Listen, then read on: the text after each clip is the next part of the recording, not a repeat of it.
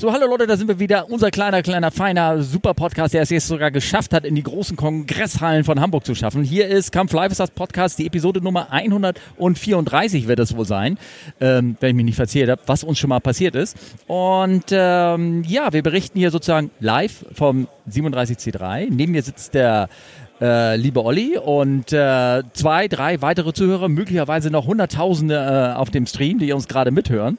Und ähm, ich sehe auch ein unbekanntes Gesicht, ich glaube, also zum Beispiel, dass er unseren Podcast gar nicht erkennt. Deswegen, falls uns hier Leute zuhören, wollte ich noch ein bisschen erzählen, ähm, ganz, ganz, ganz kurz, wo wir eigentlich herkommen. Also, ich hatte mal diese Kapitänsmütze auf, die habe ich extra mal mitgenommen. Es ist eine tolle alte verwaschene Kapitänsmütze. Habe die eingetauscht durch eine Fluglehrermütze. Und äh, das heißt, ich bin mal große Flugzeuge geflogen, fliege jetzt nur noch kleine Flugzeuge. Neben mir sitzt der Olli, der auch gleich endlich mal ein Wort sagen darf. Der fliegt noch große Flugzeuge und wir beide zusammen unterhalten uns über ja, Dinge, die, die die Luftfahrt und die Fliegerei so bewegt, oder zumindest uns beide, ne? Richtig? Genau. Und, ähm, und wir sind ja auf dem Podcast, weil wir ein, ein, ein, ein Hacker-Thema uns vorgenommen haben. Oder ist das? Tag, Olli, wie genau. geht's dir erst? Moin, Steffen. Ja, Ja. schön, dass wir uns mal in Real Life wieder äh, sehen können. Normalerweise Das zeichnen stimmt. wir den Podcast ja mal remote auf. Mhm. Und ähm, ja, ich freue mich wahnsinnig, hier äh, auf dem 37C3 mal dabei zu sein als Podcaster. Ja. Dabei sein zu dürfen. Wie oft warst Danke du auch. schon hier? Ähm, der 16. C3 war mein erster. Okay. Ein paar Tage her.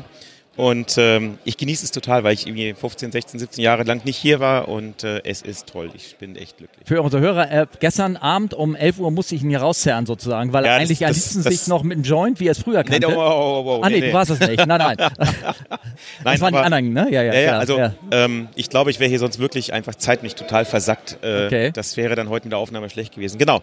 Aber äh, vielleicht kommen wir zurück. Es ist ein Fliegerei-Podcast, den wir machen. Ähm, genau. Ich fliege Flugzeuge noch, äh, anders als du. Du bist schon im verdienten Ruhestand, wenn ich es so sagen darf, Unruhestand. Corona, Und ähm, ja. genau, ich Ja. fliege ein Frachtflugzeug, ein Boeing 777. Und ähm, genau, wir hatten uns hier so ein kleines Thema für den Kongress ausgesucht. Äh, Hintergrund ist, ähm, dass ich mich auch so ein bisschen mit den technischen Details von dem Flieger auch nebenberuflich noch be, beschäftige. Und ähm, ja, das Thema, was bei uns heute ganz aktuell ist, ist GPS, Jamming und Spoofing. Ähm, das ist ja auch so ein bisschen Richtung IT. Äh, Ja. Ich hatte mal früher ein bisschen was in dem Bereich gemacht. Ja. Ich habe da die diverseste Affinität zu. ja. Und ähm, Also du warst Genau. beim ersten Ziel, äh, diesen Kongress, warst du nicht wegen der Joints hier, sondern mehr wegen dem Computer. Äh, ja, ja. Ja, okay, gut, alles klar, gut, dann habe ich das verstanden. Irgendwie so. genau, Äh, was ist denn Jamming, was ist denn Spoofing, wenn ich mal so ganz doof mal frage? Genau, das Thema kommt jetzt auch sogar äh, so langsam mal in die Medien. Ähm, ganz klassisch wie beim, beim Funk auch bekannt. Jamming einfach Signal stören und äh, Spoofing Signale fälschen. Und ähm, das ähm, mag man sich jetzt wundern, warum gerade jetzt? Und äh, das ist eigentlich ganz einfach. Ähm, in, wir haben ja so ein paar, leider Gottes, so ein paar Krisengebiete auf der, auf der Welt und äh, es wird natürlich immer der größte, neuere Trend, dass man sagt, ähm, wir haben hier eine kleine Drohne, die spioniert, die kann vielleicht auch irgendwie um sich schießen oder so, die wollen wir ins Feindesland bringen. Ja. Also was macht der Feind? Könnte sie abschießen oder, das war so der erste Schritt, die Drohnen navigieren ja erstmal alle mit GPS, das Signal gibt es mehr oder weniger auf der ganzen Welt, also stören wir das GPS-Signal. Sehr praktisch, weil dann kamen die Drohnen erstmal nicht mehr da an, wo sie sollten, weil sie sich einfach keine Position mehr hatten. Sag mal, deswegen wollte ich nämlich fragen, wie lange, wie lange gibt's das Jam schon? Jamming schon an sich schon lange. Weil ich, also Ja, ich ja. kann mich erinnern, dass immer dann, wenn wir die Route geflogen sind von der Türkei nach Iran rein, war das Signal für kurz vor der Grenze so für fünf Minuten weg. Ja, das ja, ist genau. So, genau. Das gab es auch schon vor fünf, sechs, sieben, acht Jahren. So. Genau, es ist ja. überhaupt nichts Neues. Äh, Ja. Das Jamming, ja, GPS-Signal ist weg, gut, dann ist es so. ja. Ist jetzt auch Stört den. Flieger erstmal überhaupt nicht. Null. Bei, ähm, bei den Drohnen war es dann so, dass den Hersteller natürlich das auch irgendwie so ein Dorn im Auge war und deswegen äh, hat man einfach dann in diese Drohnen einfach Beschleunigungssensoren eingebaut, sonstige navigatorische Hilfen, die da halt nur GPS gestützt waren. Mhm. So, das heißt, ähm, die GPS-Position wird natürlich mit äh, verwendet, aber wer selbst wenn das GPS gejammt würde, also ausfallen würde, dann ähm, ja, könnte man einfach weiterfliegen. Also auch da war ein kleines Wettrüsten, GPS-Spoofing war dann äh, angesagt. Das heißt, ähm, ja, mit dem Spoofing konnte man eine falsche GPS-Position der Drohne halt äh, eintrichtern. Die dachte, sie ist ganz woanders und hat dann nicht mehr ihr eigentliches Ziel gefunden. War sehr praktisch. Blöd ist halt, dass das halt großflächig dann gemacht wird und halt auch da, wo wir langfliegen. Ja, Okay. genau.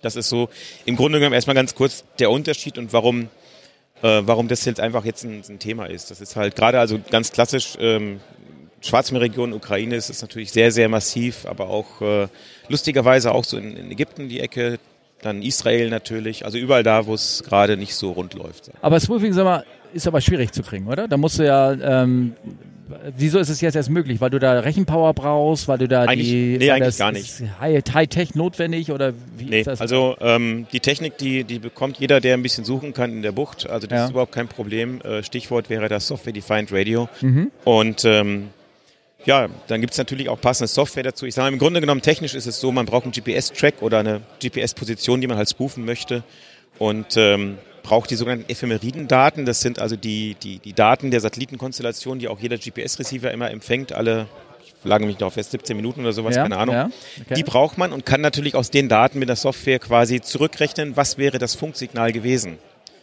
So, und Ja. Diese Funkdaten, die bläst man halt mit möglichst hoher Sendeleistung äh, raus, also höher als die Satelliten und äh, ja, schon Aber kann man es der, hinkriegen. der, der GPS-Empfänger in so einem, ich sag mal, so, so ein billiger im iPhone, der misst wahrscheinlich nicht, wo die Signale herkommen. Der empfängt diese Signale nur, weiß, das ist vom Satellit A und ich habe die von Satellit B und aber die können ja total verschieden Nee, die, stehen, die, oder die nicht? Frequenz oder? ist halt festgelegt bei Ja, GPS genau. und äh, da wird halt fleißig drauf gesendet.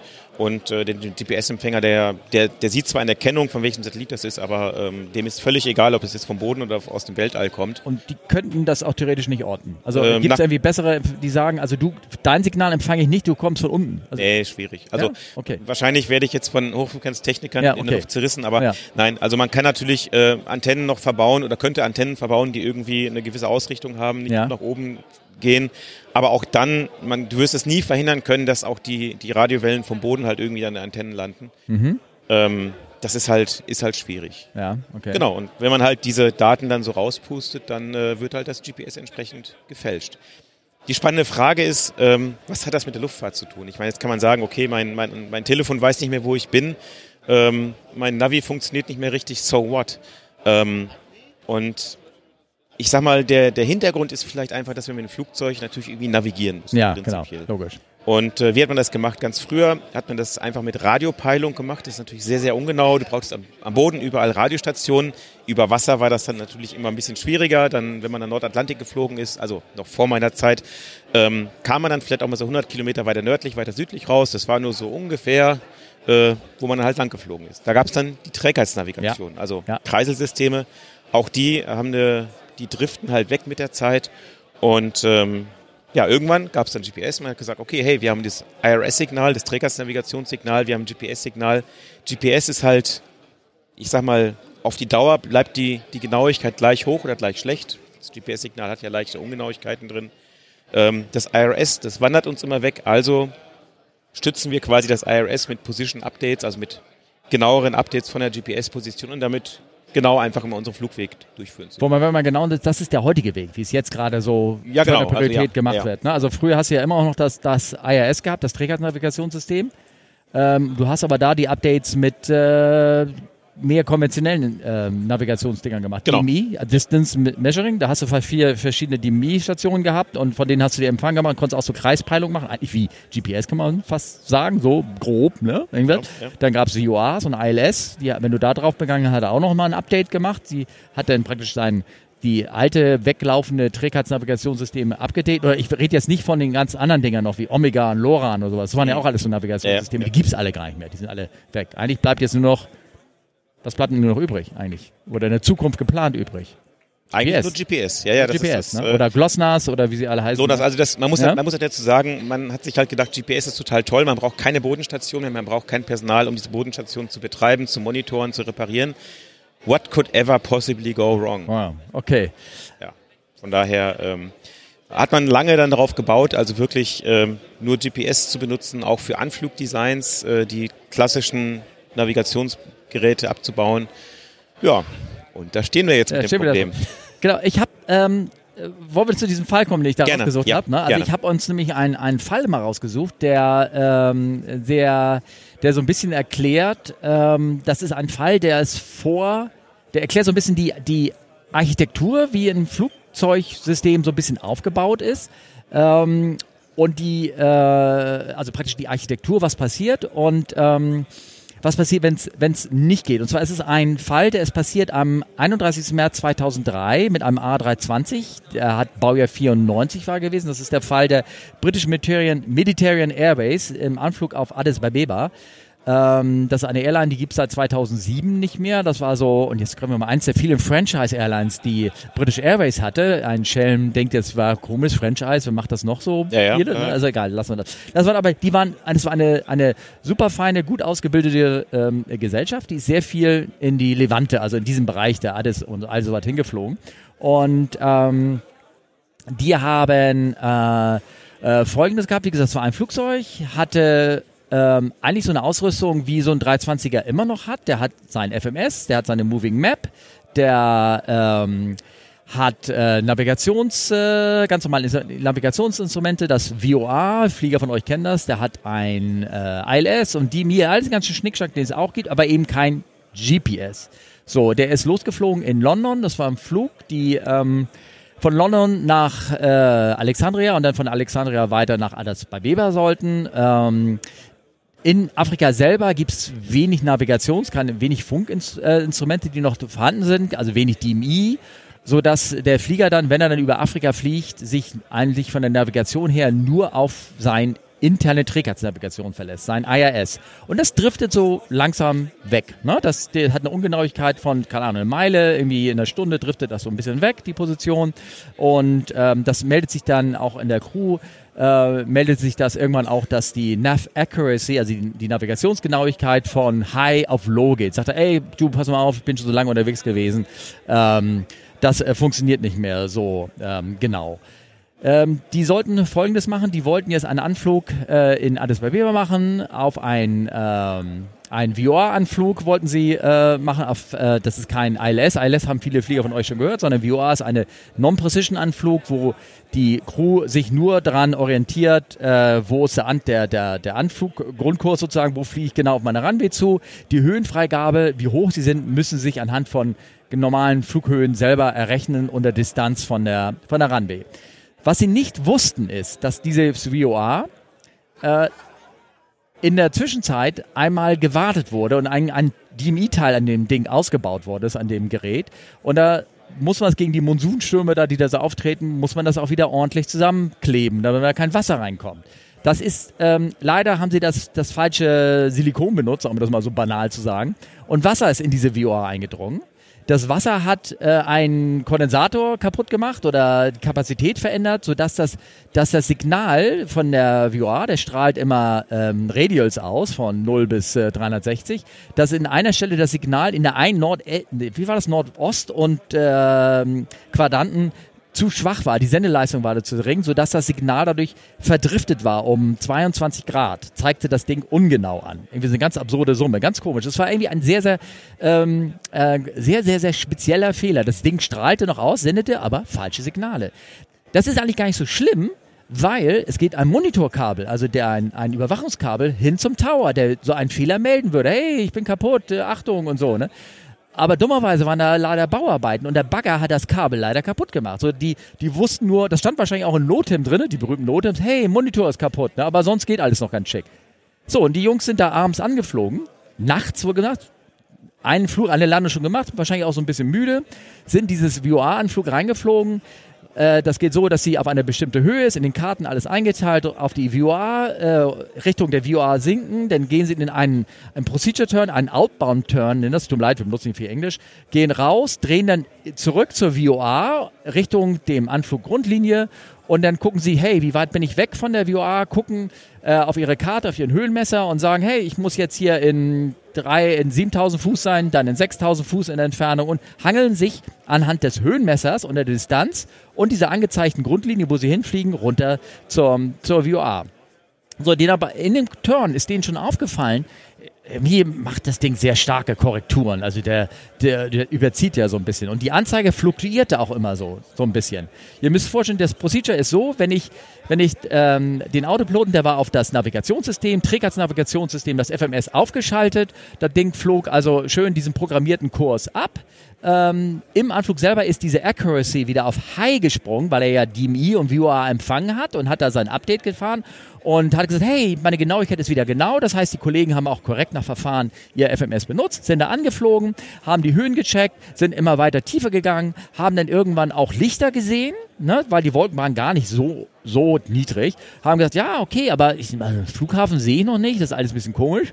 Ne? Und auf einmal fing die Anzeige stärker zu wackeln und die Anzeige von dem, von dem VR war weg. Zack, äh, die Nadel ging weg. Das bedeutet für uns als Crew, ich habe keine primäre Anzeige mehr, nur noch meine, Navigation, äh, meine Trägersnavigationsanzeige, sozusagen meine Moving Map und haben gesagt, okay, dürfen wir nicht, wir sehen den Flughafen nicht, wir starten durch, sind durchgestartet. Korrekt nach Procedure, alles super gemacht haben den Mr. Approach abgeflogen, das Fehlanflug erfahren, auf Deutsch gesagt, sind dann weiter angeflogen, sind, haben gesagt, Mensch, was ist denn da los? Haben den Tower gesprochen und der Tower sagt, nee, also bei uns ist alles okay. Ne? Ihr könnt auch gerne das Instrumentenlandesystem benutzen für die andere Bahn. Da hatten die aber gar keine Karten dafür, weil das System offiziell noch nicht freigeschaltet war für, für Anflüge und so weiter.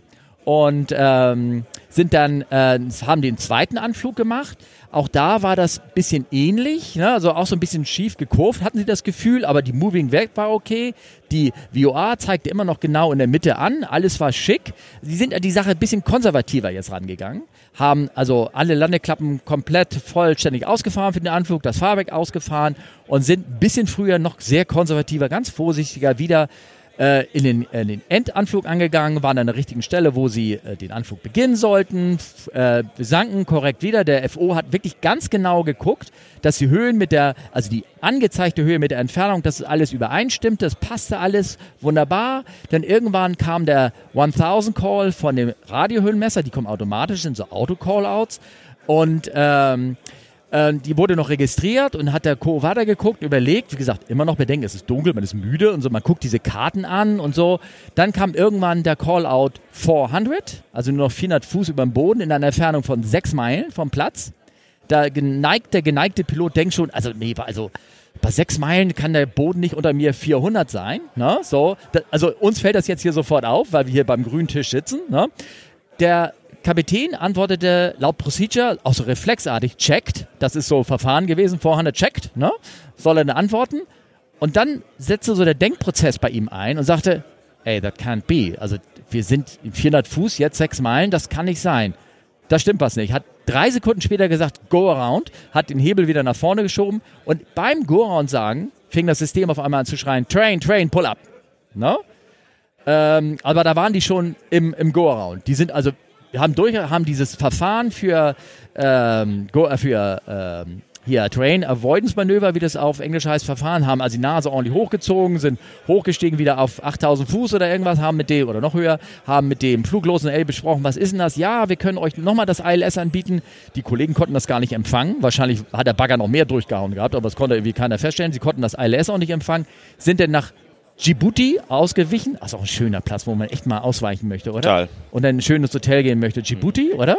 Da steht auch jedem Touristenführer drin. Auf jeden Fall sind sie denn, sind sie denn da ähm, hingeflogen, haben die Nacht dort verbracht, das ganze Klimbim gemacht, sind am nächsten Tag ausgeruht, während des Tages hingeflogen, haben das gleiche Verfahren nochmal geflogen, aber dann visuell überprüft und haben festgestellt, das Ding zeigte zwei, drei Meilen falsch an, die ganze Zeit. Also so, wenn sie so geflogen wären, wie das, wie das die Moving Map ihnen angezeigt hätte, wären sie nie auf dem Flughafen gelandet, sondern irgendwo äh, links von dem, nee, rechts von dem Track ins, ins hohe Gebirge rein. Da wären sie irgendwie reingelandet. Achso, eine der Sachen, die ich noch erwähnt, es gibt noch eine zweite Anzeige, ein sogenanntes ähm, NDB, RDF-Anzeige, die sie hatten. Das ist ein Non-Directional Beacon. Das zeigt einfach nur dahin, wo, die, wo das Funkfeuer ist. Und das zeigte auch schon in den einzelnen Anflügen immer so nach links. Ey, der Flughafen ist mehr links. Nur es war ein gleichzeitig Gewitter in der Ecke rum.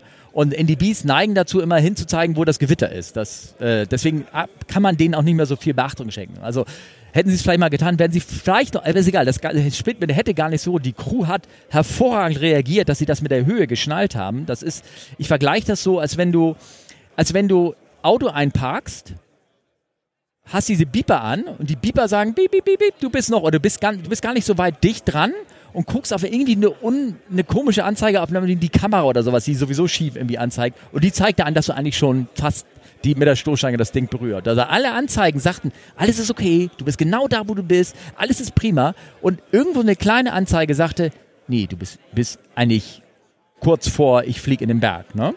Genau. Ja. Und das ist das Problem. Ich habe ja nicht meine Kamera in ja. meinem Auto.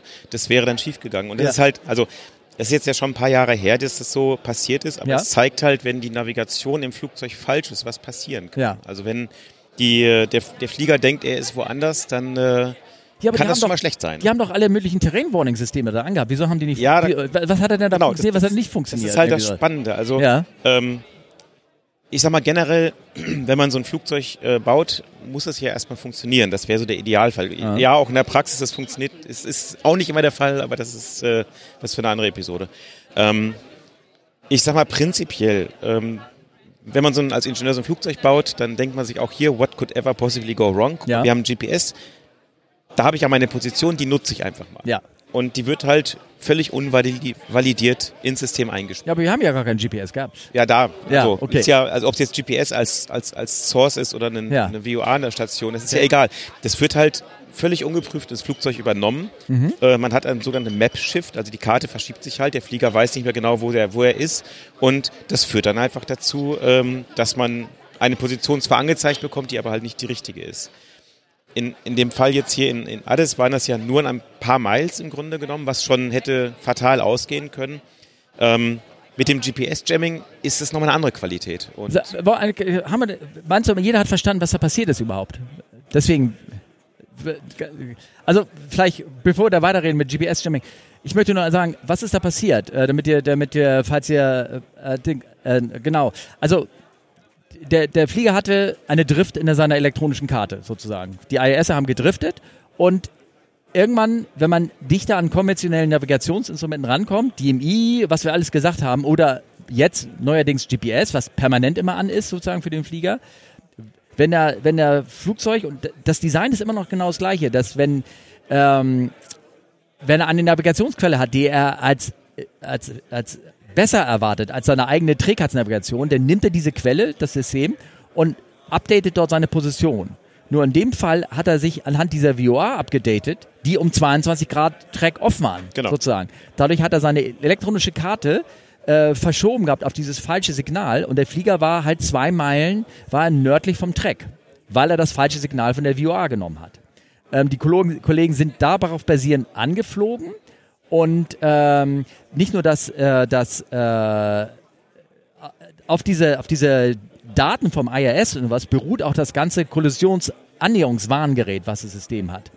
Das heißt, selbst ähm, wenn äh, selbst die eingebauten Sicherheitsmaßnahmen, die der Flieger schon hatte, das Enhanced Ground Proximity Warning System, was eingebaut ist, konnte den Kollegen nicht helfen, weil deren, weil es auch das System dachte, hey, ich bin ja auf dem Anflug auf dem Flughafen, alles ist schick, unter mir sind keine Berge, weil das sind synthetische Daten. Ganz zum Schluss erst gibt es ein, ein System, was da eingebaut ist, das nennt sich Terrain äh, Clearance Floor. Das guckt einfach nur, also ich bin sechs Meilen jetzt vom Flughafen entfernt. Hier ist die Höhe nur, ähm, hier dürfte, dürften bei mir noch 3000 Fuß, ich berechne ja alle in Fuß, äh, Distanz unter mir sein. Also hier ist alles schick. Und der hat dann aber gemessen, nee, nee, hier stimmt, hier sind nur noch, und jetzt halt euch fest, 56 Fuß unter meiner, also keine, keine, was ist das, ein Meter, muss ich erstmal ausrechnen, keine Zentimeter. 18 Meter oder irgendwas unter mir. Das kann nicht sein. Und dann fing er erst an zu schreien. Aber das kann er erst feststellen, wenn er über diesem Hindernis ist. Vorher kann er es nicht feststellen. Und das ist eine ganz konventionelle Warnung, die über Radarhöhenmesser geht. Äh, diese andere Warnung, die wir kennen, die alten Systeme aus den 70ern noch haben, die würden hier auch nicht funktioniert haben, weil das Flugzeug in Landekonfiguration war. Der hat gesagt, hey, der will landen, Fahrwerk ist draußen, alles schick. Du kannst ja landen, wenn du willst. Ist nur eine Wiese. Das würde, aber das System weiß ja nicht, dass es eine Wiese ist. So, also mit anderen Worten, das Einzige, was diese Crew gerettet hat, war dieses TFC ganz zum Schluss. Aber ich frage mich, ob das gereicht hätte von der Zeit, weil nur noch 18 Meter oder irgendwas waren. Oder die Awareness der Crew, dass sie geguckt haben, ey, hier sind nur noch 400 Fuß auf einer subtilen Anzeige und ein Audiosignal, was du gerne mal überhörst. Ne? Irgendwie sowas. Genau. So. Und was bedeutet das für jetzt? Ne? Darauf Genau, du jetzt, hinaus, das ja. ist halt die interessante Sache. Ähm, da haben wir halt keinen Positionssprung von zwei Meilen, sondern Ja. halt ein paar mehr. Ich, äh, Ja. ich war mal so frei, ich habe mal ein paar Fotos mitgebracht, die werden wir auch in die Shownotes speichern. Ähm, das ist eine Karte, ich habe das mal als Ausschnitt gemacht. Die rote Linie ist die echte Flugzeugposition und die gelbe ist das GPS. Ähm, ja, man sieht da relativ deutlich, dass das durchaus abweicht. Wenn ihr euch fragt, ähm, die erste Linie, die runtergeht, ist der Nullmeridian und das geht genau bis unten zum Äquator. Also er hat tatsächlich, ähm, das GPS ist da auch datentechnisch ausgestiegen, weil er halt irgendwann gesagt hat, das passt alles nicht und hat dann angefangen, sich auf der, ich sag mal, X- oder Y-Achse zu vernullen. Aber Und- was macht dann die Moving Map der Kollegen, die da, die da. Ähm, in, also in solchen Fällen, äh, entweder man merkt es selber als Pilot, schaltet das GPS hart aus, ja? oder die Karte fängt an, sich massiv zu verschieben. Ja, also genau, also gibt, man kann schöne Sachen da malen, habe ich auch schon festgestellt. Das ist so ein anderes Beispiel noch. Ähm, da war, war es dann mehr so dann irgendwann auf dem Äquator äh, runter.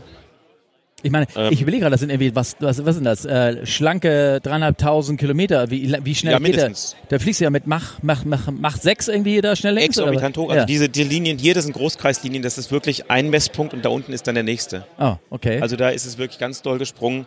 Man hat auch so Sachen, es gab ganz oft beim Schwarzen Meer, sieht man, ups, am Schwarzen Meer gab es so einen Gen- äh, Spoofing, was äh, direkt nur auf Simferopol gegangen ist. Also man hatte konstant die Position Simferopol, so ein bisschen hin und her gesprungen. Genau.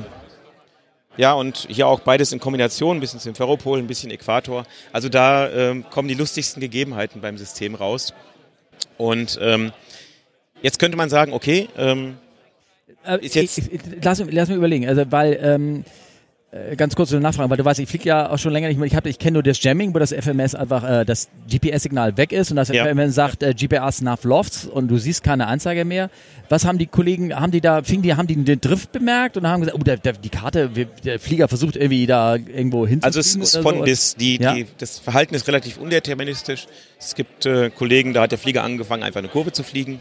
Bei anderen Ja. flog er geradeaus. Also das ist so gerade was, wie so die Map shift, in welche Richtung das gerade geht. Okay. Man sieht aber in den Messwerten, man kann sich das anzeigen lassen, GPS und die normale Position des Flight Management Computer, die geht dann einfach massivst auseinander. Und äh, trotzdem, weil es halt so eingestellt ist und so programmiert ist, ne, wir erinnern uns, what Ja. ever possibly go wrong, synchronisiert halt das GPS lustig flockig das FMS weiter und es springt halt immer mehr zur GPS-Position. Das ist jetzt noch Und- okay, sage ich mal. Du kannst es aber abschalten. Man, man, noch, ne? Genau, ja, ich wollte genau. ich darauf hin. Ja. Das ist noch okay. Man kann, es gibt so ein- eine Option, da kann man sagen GPS nach off. ja, Dann hat man zumindest diesen Map-Shift nicht mehr. ja. Das Problem ist auch hier, ne, Ingenieure beim Bau von Flugzeugen, und das soll kein Bashing sein, aber es Ja. ist halt einfach so, gerade hier in diesem Kontext mit ne, Kongress, wir wollen alle irgendwie äh, IT-Security und alles sicher bauen. Das macht man bei Flugzeugen nicht. Das heißt, die Ingenieure haben gesagt, ich habe da immer ein Signal, das kann ich einfach so validiert weiternehmen. Moment, wir haben noch eine Borduhr. Welche Uhr geht denn am genauesten? Ah, ah, ah, GPS läuft auf Atomuhren. Lass uns doch einfach die GPS-Uhr ins Flugzeug rein synchronisieren. What could ever possibly go wrong? Das Okay. heißt, ähm, also jetzt zum Beispiel bei einer Boeing 777, äh, aber auch äh, 787, 747 weiß ich auch, der synchronisiert halt einfach lustig flockig die gefälschte oder generell die GPS-Uhr ins Bordsystem. Das heißt, alles, ausnahmslos alles, was mit Uhrzeit zu tun ist, ist falsch, weil wir erinnern uns, wie wird das erstellt, dieses GPS-Spoofing-Signal aus alten Daten. Das heißt, du hast immer Timeshifts drin. Also wir hatten Timeshifts von fünf Minuten, fünf Tagen, paar Wochen. Also von der Uhrzeit mal ganz zu Ja, schweigen. ja, ja, klar. Ähm, was heißt das? Also ein, deine ganzen Spritberechnungen in der Anzeige sind falsch, deine Ankunftszeit ist falsch. Und das geht noch. Ich meine, auch hier, diese Flieger sind ja vernetzt. Das heißt, Ja. die Ankunftszeit wird natürlich immer in Echtzeit an Boden gefunkt. Ähm, Und das, wenn du aber GPS ausschaltest in Navigation? nein, nein, das bringt nichts. das bringt nichts. Das ist reingedrahtet. Das ist ja das, what Ah. could ever possibly go wrong. Okay. Ähm, das heißt also rein technisch tatsächlich ist es so, und das ist auch bei uns zu beobachten, in den ganzen Centern, die den, die Flieger überwachen bei den Ja. Airlines, steht dann komplett andere Ankunftszeit an, mal in der Zukunft, mal in der Vergangenheit. Das geht beides. Und ähm, zum Beispiel, du kannst ja auch so Nachrichten äh, schicken über so ein Kommunikationssystem, über ACAS. Ähm, der fängt dann immer an rumzukotzen, weil alle Prüfsummen falsch sind. Hochkomisch, hat da jemand wohl die Uhrzeit in die Prüfsumme eingebaut. Ja. Ähm, also es sind ganz lustige Fehler, die da passieren. Hab, Und- hast du mir das erzählt mit der rückwärts laufenden Uhr? Ja, genau. Ähm, da, Okay. zu dem, zu dem Okay, komme ich nachher Ja. mal noch. Ähm, also gut, ähm, jetzt kann man sagen, okay, wir wissen jetzt, wenn wir da lang fliegen, erwarten wir diese Fehler. Mhm. Okay. Aber, und das ist halt dieser, dieser Knackpunkt, äh, was du halt schon angerissen hast mit dem ADIS-Vorfall. Ähm, dieses System mit von dem EGPWS, das Enhanced Ground Proximity Warning System, Mhm. das ist auch komplett am GPS angedrahtet und zwar nur am GPS. Heißt also, nehmen wir mal an, wir fälschen unsere GPS-Position und also ich, ich habe selber mal ein bisschen damit experimentiert, Ja. dann nimmst du halt einen Track. Okay, Mo- Ganz kurz, wenn, du kannst da also nicht das GPS-Nav ausschalten? Nein. Oh, okay. So, also, du nimmst halt einen, irgendeinen Track. Okay, Ja. du saßt zu Hause, wolltest das machen. Welchen Track nimmst du? Okay, meine letzte Wanderung. Track runtergezogen. Was heißt das? Ist ja nicht nur lateral, also die Länge, Breite, die du in diesem Track drin hast, sondern auch die Höhe. Das heißt, wenn du dieses GPS-Signal so spoofst, dass du quasi am Erdboden bist, sagt dein EGPWS plötzlich mitten im Flug, im Reiseflug, Ja. Terrain, Terrain, pull up, pull up. Und das ist Das ist passiert, ziemlich ne? störend, ja. Also wir, Ja. wir spulen nochmal ein Video hier in diesem Podcast ein, Ja. wo man das sehr schön sehen kann. Ähm, können wir nachher in der Runde hier auch nochmal Ja. äh, zeigen. Ja. Ähm, das ist schon sehr verstörend, weil du als Pilot natürlich trainiert bist, wenn du dieses Pull-up hörst, sofort zu reagieren, das nicht zu hinterfragen und die Karre erstmal hochzuziehen. Dem, also das ist schon doof. Ja, ja, klar. Aber ich ja. hätte noch einen. Denn ähm, die Receiver, die GPS-Receiver, sind halt so gebaut, dass sie GPS-Signale empfangen können. Aber auch hier wurde halt keine Validitätsprüfung eingebaut. Das heißt, wenn du mal so richtig ein gespooftes Signal hast, kann es passieren, kann es passieren nicht immer, dass dein GPS-Receiver so aus dem Tritt gebracht wird, dass der nicht nur für den restlichen Flug nicht mehr funktioniert. Das heißt, ähm, es ist dann so, wenn der wirklich so einen von Latz geknallt bekommen hat, datentechnisch, dann kann es durchaus sein, wenn du nachher im Anflug dich vernavigierst, wegen irgendwas anderem, dann sagt er nicht Pull-up. Ja. Funktioniert das System Okay. nicht, weil der GPS-Receiver immer noch ganz woanders ist Okay. und vielleicht gar keine Warnung generiert. Ähm, ich habe hier eine Hörerfrage nebenbei reingekommen von Jörg. Ja. Jörg, Jörg, wir sitzen uns gegenüber. Der fragt, aber es gibt noch drei, drei verschiedene, wir haben noch drei Empfänger sogar teilweise, oder nicht? Ähm, GPS haben, also 777 haben wir zwei, das ist auch bei den, also 47 und 87 ist es auch so, sind zwei GPS-Receiver, aber ich sag mal, die, das Spoofing, die Antennen greifen das ja beide auf, also bei, bei der 777, du hast da zwei Multimode-Receiver heißen die, da ist viel mit eingebaut an Empfangsgerät und zwei Antennen, ja, aber die kriegen beide das gefakte Signal. Genau, es gibt, es gibt auch andere Systeme, äh, äh, Ja, das äh, ist Jörg, richtig. falls es nicht durchgekommen ist, Jörg Genau. gerade, Ja. ähm, das, es gibt ja Glossnas und GLONASS, Chinesen genau. GLONASS oder GLONASS. Und, Ja, genau, äh, die ja. werden nicht benutzt. Es ist genau, es ist also ganz banal die Antwort. Ne? Wir sind wir wieder bei dem What could ever possibly go wrong. Genauso GPS ähm, hat per Definition ein zweites Frequenzband schon etabliert, das L2-Band. Das soll mal, das sollte mal vor ein paar Jahren in, in Betrieb genommen werden, ist es bis heute nicht. Ich sag mal, das ist zwar so ein bisschen Security by Obscurity, also indem wir einfach eine zweite Frequenz hinzufügen, müsstest du auf beiden Frequenzen parallel spoofen, aber das macht es halt schon mal für den Otto-Normal-Spoof Ja. ein bisschen schwieriger. Ja. Ähm, ja, aber ganz klar, ich habe zu Hause habe ich so einen, so, einen, so einen Receiver, der kann, ähm, der kann GLONASS und äh, GPS. Genau, und da muss man datentechnisch schon ziemlich, ziemlich drauf einprügeln, bis der mal der Ansicht ist, dass er eine falsche Position hat. Es geht aber. Also das iPhone, das driftet dann immer so ein bisschen und kommt dann wieder zurück, die Positionsanzeige. Und reine GPS-Receiver, gut, die, die kannst du davon überzeugen, dass sie woanders sind. Und mein, ich habe für Privatfliegerei so einen Multimode, äh, ja nicht Multimode, sondern so einen Multireceiver. Ähm, das war relativ schwer, den, den zu spoofen. Und aber die, die, die Dinger im Flugzeug, die also bei den großen eingebaut sind, Ja. nur GPS? Nur GPS. Nur, weil das, das zertifiziert ist, oder Ja. kann man sagen, oder? Ah, you know, it's an American aircraft, man. Ah, okay, We don't okay. take this Russian shit. Airbus? Airbus weiß nicht. ja, selber. Nee, ich weiß es ja, nicht. okay. Ähm, ja, und das, also ist auch bei uns schon tatsächlich so passiert, ähm, dass wir Flüge hatten, dass der Receiver, also dieser Multimode-Receiver, so einen Tritt von Latz bekommen hat, dass das Flugzeug erstmal am Boden komplett ausgeschaltet werden musste und wieder neu gebootet werden musste. Ne? Also das Did you try switch it off and back on again. Ähm, das dauert ein bisschen, also eine halbe Stunde bist du dann am Rebooten von so einem Ja. Flugzeug. Und Okay. das ist natürlich schon irgendwie so ein bisschen doof, weil in der Zeit kannst du halt nicht beladen, entladen und so weiter. Ähm, Dann müsst ihr ja fast mal gucken, beim, wie das beim Airbus war, wenn du da.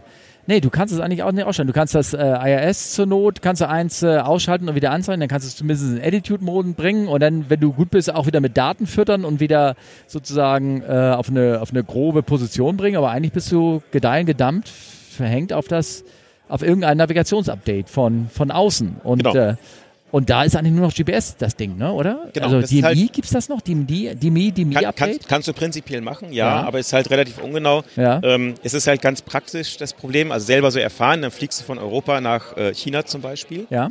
kriegst dann ähm, über dem Schwarzen Meer GPS-Spoofing ab, dein Receiver mag nicht mehr ganz so richtig, Mhm. fliegst du weiter und für den chinesischen Luftraum brauchst du aber eine Genauigkeit von zwei Miles und das kriegst du mit DMI-Updates nicht mehr hin. Das heißt, eigentlich müsstest du dem Chinesen sagen, aha, ich kann nicht so genau navigieren. Ja. Das willst du dem aber nicht sagen. Und ähm, okay, ich meine, diese Flüge gibt's eher selten, die dann von, ähm, also okay, das Spoofing findet ja hauptsächlich in, dem, in den Krisengebieten statt. Wenn du Ja. dann aber weiter Nord, über Nordatlantik fliegen müsstest, müsstest du ja Positionsgenauigkeit irgendwie haben, die würde wahrscheinlich noch, würdest du noch kriegen, aber Das du müsstest geht, eine ja. Zeitgenauigkeit auch haben. Und wenn deine Uhr in, aus dem Tritt ist, Ja, du, der, du, brauchst ja da. Nordamerika fliegst ja nicht mit der Ukraine. Aber ja, ja, ja, also ja. jetzt mit, ja, das meine ich ja. Die, die, Es ist eine, eine die, das wird nicht auftreten, aber du brauchst ja auch eine, für manche Kommunikationssysteme, CPDLC und sowas, brauchst du ja eine gewisse Zeitgenauigkeit, die auch Ja. vorgeschrieben ist. Ja. Wegen der Signal, damit sie die Kommandos nicht überlappen vom Genau. Und irgendwas und Und dann denke ich mir, dass, also bis ein, Flugzeughersteller was ändert, das wird Jahre dauern. ja. Also sei es Hardware als auch Software. Und dann denke ich mir, was wäre, wenn ich jetzt mal als Passagier fliege und denke, Mensch, mir ist so langweilig. Und guck mal, ich habe mein Software-Defined Radio dabei.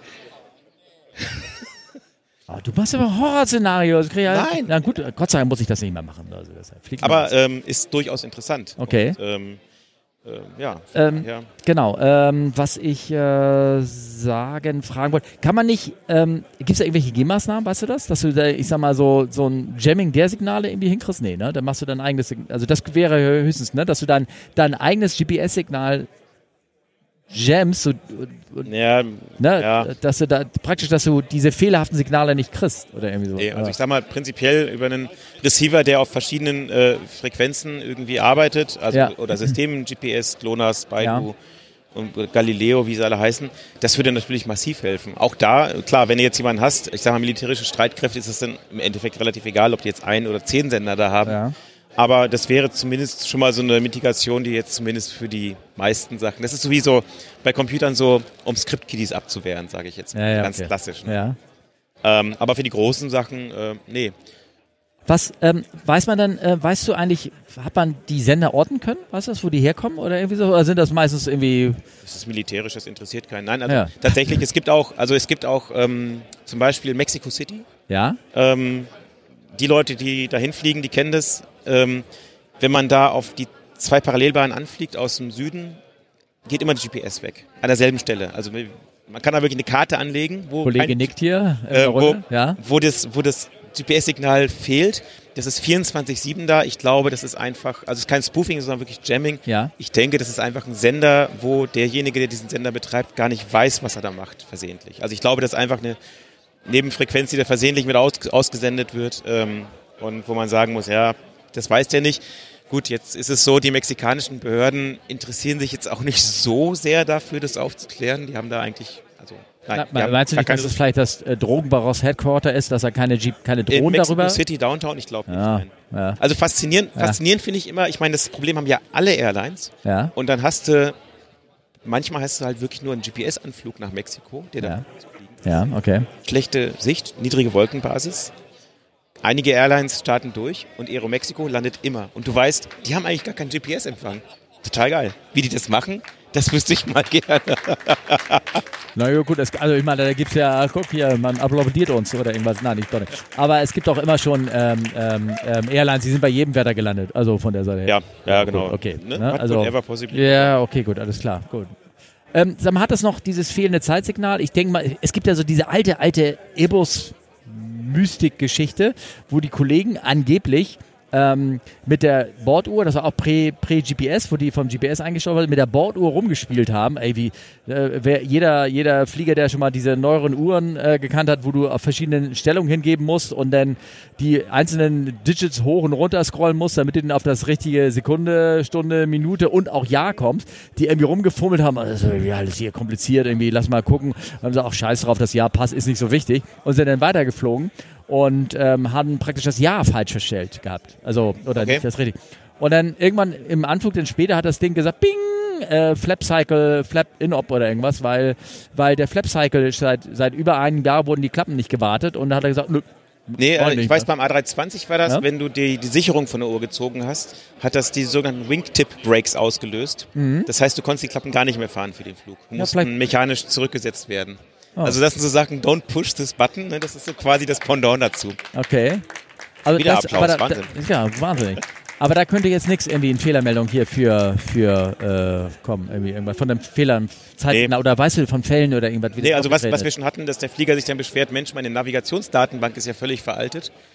Äh, weil, also man muss dazu sagen, ähm, diese GPS-Spoofings mit in die Vergangenheit. Das war so jetzt am Anfang. Mhm. Die letzten drei Wochen beobachten wir, dass die Zeit immer fünf Minuten nach vorne geht. Ziemlich genau fünf Minuten. Ich weiß auch ehrlich gesagt nicht, wie sie das dann von den Spoofing selber her äh, rechnen. Okay. Aber das ist jetzt so der Trend, der letzte Schrei über dem Schwarzen Meer sozusagen, immer nach fünf Minuten nach vorne zu gehen. Hat man denn, äh, hat man grob eine Idee, wer das ist? Also sind das U die Ukris oder sind das die Russen? Alle. Ich, ich wette alle. Die Ja, Amerikaner auch? ja also also wissen tun es alle und ich Ja. meine, ähm, es gab, das ist halt das, das, das, das eigentlich so bittere. Ähm, ich sag mal, nehmen wir mal als Beispiel diesen Klappradhersteller aus Seattle, ja, ohne jetzt mal Namen zu nennen. Ja, okay. Ähm, die hatten im Februar einen Vortrag ja. ähm, und auf einer Bühne mit, ich sag mal, 600, 700 Leuten. Und wer da war da? Der Chef von der FAA, der Chef vom NTSB, alle wichtigen Leute von allen Airlines. Also da waren wirklich eine Menge Prominenz dabei. Und da war einer von El Al, der hat so ein bisschen darüber referiert, über GPS-Störung, hat ein Video gezeigt, wo die Uhr im Cockpit rückwärts lief. Das sah sehr lustig aus. Alle haben sich wahnsinnig totgelacht. Aber seit, also Februar wusste Boeing von dem Fall und sie haben also erst vor irgendwie zwei Wochen für die 777 so ein technisches Bulletin rausgebracht mit, ja, das könnte passieren, aber so genau können wir das gar nicht sagen. Also zu gut Deutsch, ich glaube, als Klappradhersteller, der auch militärische Klappräder herstellt, ähm, die wissen schon ziemlich genau, was Phase ist. Ja, okay. Und äh, ich glaube, es hat auch seinen Grund, weswegen sie nichts sagen. Ist jetzt eine Behauptung, kann ich nicht äh, belegen, aber ja. Also ich habe hier, unsere Telegram-Gruppe ist ja so ein, so ein Tweet, äh, ja, oder X oder Twix, wie wir das denn aufkommen, von, äh, ich glaube, das ist ja UPS irgendwie aufgekommen. Die haben ein riesenlanges Notem irgendwie veröffentlicht, wie man, wo das auftritt und wie man damit umgeht oder irgendwie sowas. Haben das andere Firmen auch gemacht, weißt du das? Äh, ja, haben ah, die. Also nicht, okay. also ja, ja, ja. Okay. Und ähm, ja, Aber da steht viel, äh, Ja, bla, also das bla, ist so, bla da könnte ne? Lorem Ipsum drin stehen. Ja, ja, genau. Und vor allen Dingen, bis du das durchgelesen hast, ist der Flug wieder vorbei, ne? Oder irgendwas. Sollst du ja vorher lesen. Zusammen mit den 100 anderen 30 Dingern. Nein. Ähm, okay. Genau. Also das ist so, ähm, und es ist ein total spannendes Thema, weil das wird noch, da wird noch richtig Popcorn-Kino dabei sein. Da wird sich, das wird sich, das Thema wird noch richtig weit kommen, weil ähm, überleg mal, also ich hatte kurz überlegt, ich hatte den Gedanken zu sagen, hey, ich teste das mal irgendwie unter Absprache natürlich aus, wie unser Flugzeug darauf reagiert. Bloß ich würde mich unsterblich machen, wenn Ja. ich an unserer Homebase das GPS-Signal komplett störe für 10 Minuten nur. Ja, aber gut, aber du, also mit anderen Worten, du hast dir so ein, so ein Gerät mal geholt, oder was? Eventuell könnte ich jemanden Also, kennen, der you- sowas you gehabt can haben neither, hätte. You can neither confirm noch äh, deny, oder wie heißt es so schön, irgendwas? Gut, aber die, aber die Dinger haben doch gar nicht so eine Sendeleistung, oder? Diese Nee, nee, kleinen Dinger. Man muss schon ein bisschen Das tricksen. reicht für das die, iPhone Die. Antenne, die Ja. Antenne muss sehr gut abgestimmt sein. Die Ja. Sendeleistung müsste man erhöhen. Aber ich sag mal, ich sag mal, das findet man auch im Internet raus. Das ist kein Geheimnis, aber ist überhaupt kein Problem. Also hier, Äh, hier im Club könnte, könnten wir sofort jemand finden, der das uns hinbiegen könnte, wahrscheinlich. ja, fast jeder. Ja, okay. Wenn ich das sogar hinkriege. Ja. ja. Auch der das Equipment jetzt hätte. Vielleicht, Äh, der auch das Equipment hätte. Ja, okay. Das ist alles gut. Ähm, ja, äh, Gott, und was, was, was, was geben wir jetzt den Kollegen mit? Und so vor allem unseren Passagieren, die da hinten drinnen sitzen. Sollen die das vorsichtshalber ihr Telefon mitlaufen lassen? Und wenn sie dann sehen, dass die Position springt von dem Ding, so nach dem Motto, Ja. Ah, Ja, keine Ahnung. Ja, das wird schon klappen. also, jetzt gehen wir noch mal ganz kurz. Wichtigste Ansage an Bord? ja? Es gibt keinen Grund zur Beunruhigung. Ja, Ja. genau, genau. Genau, there's nothing to worry about. Und dann hängst du wieder auf. Ne? Genau. Ähm, äh, vielleicht könnten wir nochmal ähm, auf diesen Fall von Mediterranean rumgehen. Also es ist ähm, der Fall, der, der ging relativ unbewusst so bei uns allen vorbei. Ich habe den erst vom fünf, fünf Jahre später, tauchte der bei irgendwann mal in so einem äh, Seminar bei uns auf, wurde der so ein bisschen besprochen. Ja. Und ähm, also es wurde da so ein bisschen mehr auf das Bewusstsein drauf reingelegt, dass äh, man im Anflug halt noch genauer drauf guckt, ist die ganze Moving Map, ist das die Geschichte alles richtig, passen die Höhen alle genau oder irgendwas, dass man, also von, ich kann nur von, von die, unsere, unsere Hörer beruhigen sozusagen, dass, dass dieses Problem bei den Cockpit Crews relativ bekannt ist, aber was, also was der Anflug angeht oder irgendwas, eine Art, aber wenn ich jetzt höre, dass du sagst, EGPWS ist immer noch kaputt, geht Ja, was dann? heißt, es läuft halt nicht so, wie es sollte. Ne? könnte es auch Falschwarnung geben. Ne? Dass du einen, einen richtigen Flughafen. Also sowohl Falschwarnung als auch Nichtwarnung. ja, okay, Also gut, ja, ja. Ähm, Gibt es denn Verfahren, dass man, oder weißt du, denkt man daran nach, äh, du bist ja dichter dran als ich, dass man sagt, okay, ich, äh, wenn wir so ein GPS-Fuck-Up hatten, dass wir auch, man kann das EGPWS ja auch ausschalten. Du kannst ja ziemlich fast alles ausschalten am, bei uns am Ja, man kann es leise stellen, ja, genau. Hm, Nee, das ja, geht, das, ja, so, kannst- ausschalten, ja, ja. Du kannst es ausschalten. Ja, ja. Hm. Nicht das Grand Proximity Ja, ja, Warning, nicht das alte, Ja, aber das EGBWS. Also, Ich meine, genau. da, Aber dann kriegst du halt auch keine Meldung, wenn es wirklich mal gebraucht wäre, würde. Ja, gut. Aber es gibt ja Fälle, wo das, wenn, wenn eine, ein Flughafen eine neue Runway gebaut hat, die noch nicht in dieser Database drin ist, die wird ja nur alle halbe Jahre oder irgendwas irgendwie neu gemacht, dann äh, hast du sowieso manche Flughäfen, wo du das ausschalten sollst. Zum Beispiel. Ja, ja, ja. Ja. Wobei- Okay. Hm, gut, okay. Ja, Gott. Hast du denn, äh, das heißt, wir haben das, wir haben ja eigentlich nur zwei Themen heute gehabt, ne? Das, der, der Ja, Unfall, so irgendwie was, ne? Das heißt, wir, wir gucken jetzt hier mal die Runde, ne? Alle gucken uns an und sagen, hey, habt ihr noch Fragen oder irgendwas für uns? Irgendwie? Also wir können natürlich keine Handlungsanweisung geben für die Ja. Piloten. Mhm. Ähm, aber ja, es, es bleibt spannend, das Thema. Und ich glaube, wir müssen das äh, in Zukunft noch ein paar Mal aufgreifen. Und äh, wer weiß. Also es gibt in diesem, diesem Bereich der Luftfahrt eh so viele Sachen, da könntest du einen ganzen Vortrag auf dem Kongress hier zu halten. Also wo, wo ich natürlich ein bisschen weiter denke, ist, dass, dass, ähm, dass es irgendwie so eine Art Hobby wird von irgendeinem oder dass äh, was ich habe ja gerade diesen, da gab es gerade irgendwie so einen neuen Film bei Netflix, irgendwie auch die Welt geht mal wieder unter. Ich glaube, jeder sechste Film bei Netflix geht die Welt unter. Und da fahren die Teslas dann alleine rum, sind gehackt und blockieren die Straßen, ne? sozusagen. Crashen. Völlig, völlig abwegig. Völlig abwegig. Äh, denn ich denke darum, dass irgendeiner, wenn das jetzt immer mehr diese Awareness kriegt, dass dann ähm, und die ganzen mehr Autopiloten. Tesla kauft, ja, dann. Na, nicht Tesla, sondern dass halt, äh, dass hier, dass wir unser Telefon immer benutzen, um links oder rechts abbiegen. Klar, jeder guckt da raus im Auto oder so, aber viele verlassen sich darauf, dass das denn, wenn, wenn du deine Olle zu Hause ärgern willst oder umgekehrt, ne, wenn die sich irgendwie, dass, dass sie denn alles, irgendwelche Script-Kitties denn unsere, also die Navigation kaputt machen und mich ärgern im Auto Ja, und eh. ich weiß nicht mehr, wie ich fahren soll. Also wenn du jetzt willst, dass deine Frau nicht weiß, wo du gerade bist, könntest du dir entweder einen Spoofer kaufen Ja. oder du machst einfach deinen GPS vom, vom Handy aus. Das Das geht? Ah ja, Wow. okay, gut. Naja, ähm, Na Ja. gut, okay, gut. Äh, wir haben äh, vorab keine Fragen zu dieser Folge eingesammelt. Ne? Das, Genau. äh, wir haben nur jetzt gerade sehr schön eine Frage zwischendurch bekommen. Danke, Jörg. Ähm, hast du denn noch eine Geschichte für uns zum Ende? die Geschichte. Geschichten. Kongress. Äh, so viele eigentlich. Also ähm, Kongress verband ich damit äh, das allererste Mal, äh, wo wir hingefahren sind aus ja, Bielefeld. Ich weiß, gibt's ja gar nicht. Ja. Und äh, liebe Grüße an meinen damaligen Kommilitonen, äh, wo ich dann nämlich von der A2 komme. Wir wollten nach Berlin. Damals war der Kongress hier in Berlin. Ja. Und äh, kurz vor der Abfahrt auf die 352 habe ich ihm quasi signalisiert, es gab ja noch nicht wirklich Handys, dass wir da jetzt um jeden, auf jeden Fall abfahren mussten und wir waren dann halt auf der Autobahn nach Hamburg. Und er Ja. war ziemlich ungehalten darüber. Und jetzt kann ich sagen, der heißt auch Olli. Olli, die Abfahrt war dieses Mal richtig zum Kongress. Genau, wunderbar. Okay, Genau. Cool, sehr schön. Ähm, ich glaube, dann packen wir das Ding ein, oder? Genau. Ähm, kurze Folge diesmal, sehr schön. Und ähm, ich hoffe, ihr, euch gefällt das auch. Und äh, ich bedanke mich äh, vielen, die wir auch hier im Kongress getroffen haben und auch noch äh, treffen. Ja, genau. Und ähm, bis zur nächsten Folge. Ich habe zwei Folgen noch, die sind äh, fertig aufgenommen, noch nicht geschnitten, noch nicht schick. Die kommen irgendwann raus. Die, das sind äh, zwei Kollegen, die sind aber nicht, die haben themenbezogene Interviewfolgen, die werde ich irgendwann rausnehmen. Zwischendurch sollten wir, werden wir vielleicht noch irgendwas Aktuelles machen. Dann bedanke ich mich und sage Tschüss und auf Wiedersehen und Bald. danke. Ciao. Tschö, tschö, danke.